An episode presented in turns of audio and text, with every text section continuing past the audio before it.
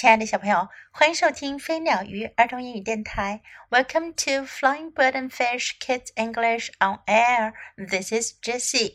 上一次我们讲了一个故事，说大象为什么有那样的长鼻子。今天我们要讲的故事呢，也是关于动物的。我们来听听今天的故事：The Beaver's Tail，河狸的尾巴。Long, long ago. There was a beautiful river. 很久很久以前，有一条很美丽的小河。It ran down a steep hill. 小河从一座陡峭的小山上流淌下来。The water was deep and clean and sparkled in the sun. 水很深很干净，在阳光下闪闪发着光。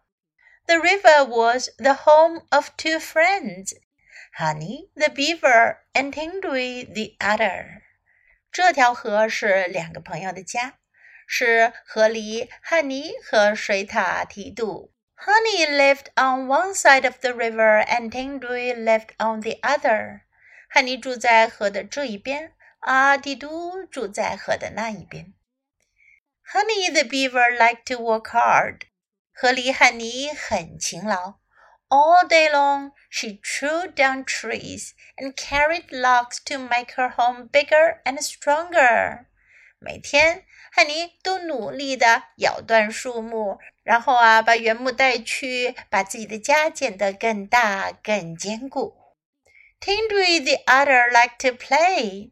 水獭提督只喜欢玩。All day long he splashed about in the water and traced his tail. 他会一整天都在水里拍水、游泳、追逐自己的尾巴。Every day, lu watched the busy beaver working hard. 每一天，提杜都看着汉尼在辛苦的工作。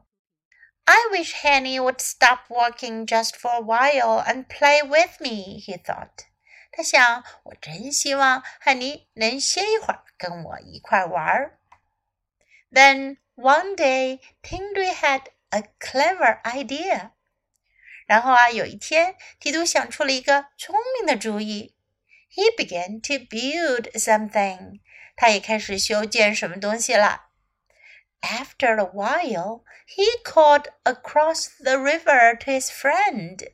过了一会儿，他对着河对岸他的朋友叫道：“Henny, look at what I have built. It's a slide.” 汉尼，看我修了什么？是个滑梯。Honey didn't answer. 汉尼没有回答。I bet you can build a slide as big as this one," said Tindri.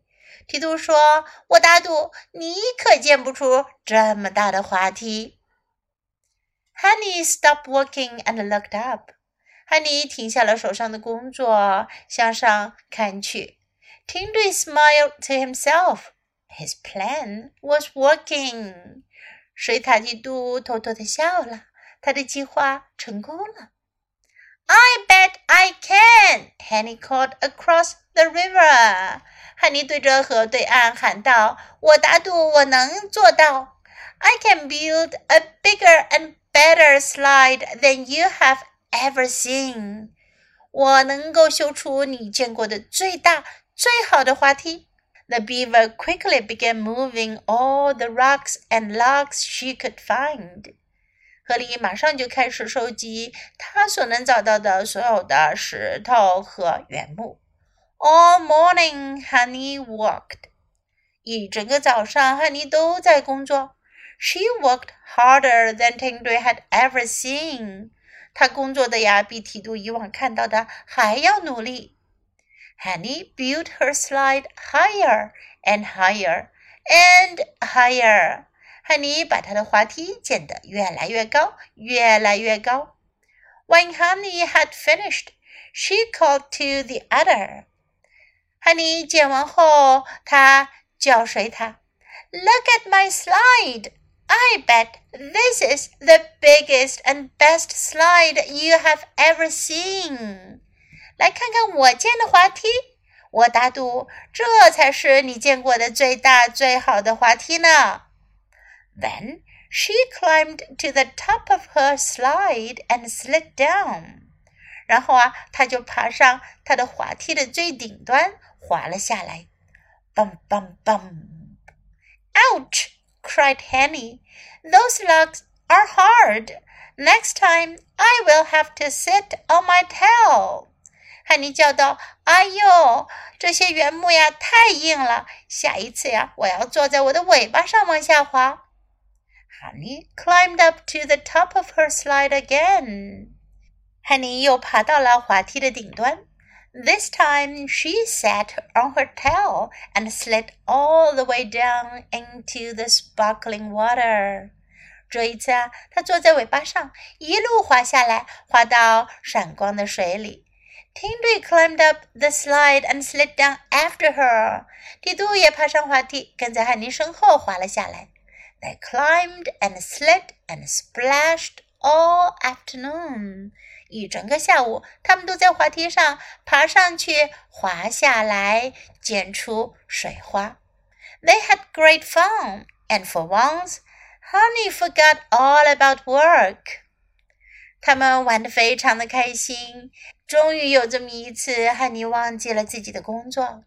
Honey, laughed Henry, your slide is the biggest and the best that I have ever seen. 提督笑着说：“汉尼，你的滑梯啊，真是我见过的最大最好的啦。”But just look at your tail. 可是看看你的尾巴吧。Honey turned to look. 汉尼转身去看自己的尾巴。 Her beautiful tail was now as flat as a paddle, and there wasn't a hair left on it.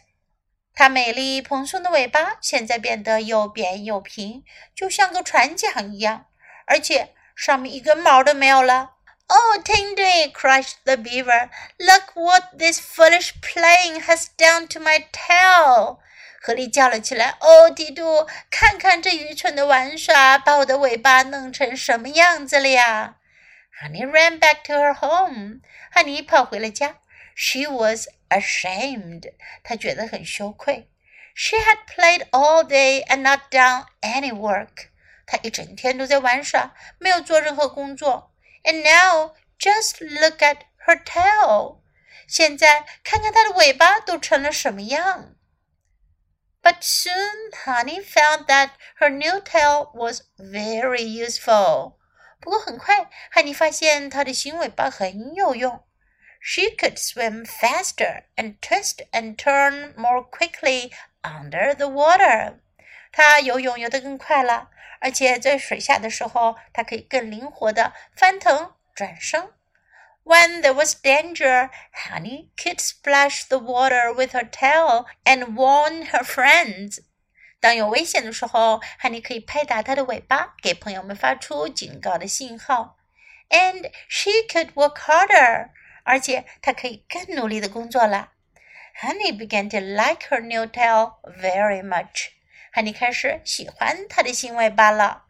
To this day, all beavers Half tails like honey。直到今天，所有河狸的尾巴都像汉尼的一样。They're very flat and very scaly and very very useful。它们的尾巴都是扁平的，覆盖着鳞片，但是非常非常的有用。啊，这个故事告诉了我们河狸为什么有着又扁又平的大尾巴。在今天的故事中，我们可以学到这样一些表达，来跟 Jess 老师一起练习吧。Long, long ago，很久很久以前。如果你喜欢听英文故事的话，你一定会经常听到这个短语表达。Long, long ago，很久以前，很久很久以前。Long, long ago。One side of the river，河的一边。One side of the river。Work hard，努力工作，辛勤工作。work hard all day long, 一整天 all day long. After a while, 过了一会儿 after a while. Look at what I have built. 看看我建了什么 Look at what I have built. I bet you can't。我打赌你不能。 这是个句型，可以用来向别人发出挑战。I bet you can't. I bet you can do this. I bet you can do that. 我打赌你做不到这个，你做不到那个。I bet I can. 我打赌我能。I bet I can. Look at my slide. 看看我的滑梯。Slide，小朋友们可喜欢玩的 slide 滑梯。 Look at my slide. Next time，下一次。Next time. Very useful，很有用。Very useful. Swim faster，游得更快了。Swim faster. Fast 是快的，faster 是更快。Swim faster，游得更快。Now let's listen to the story once again.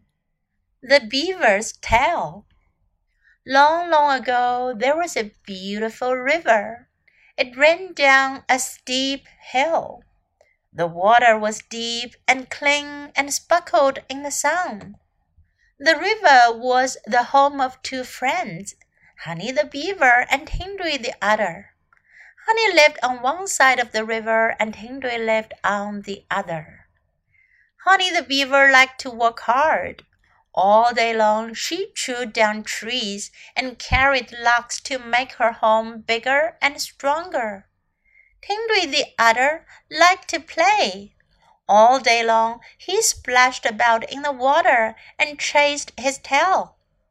Every day Hindui watched the busy beaver working hard.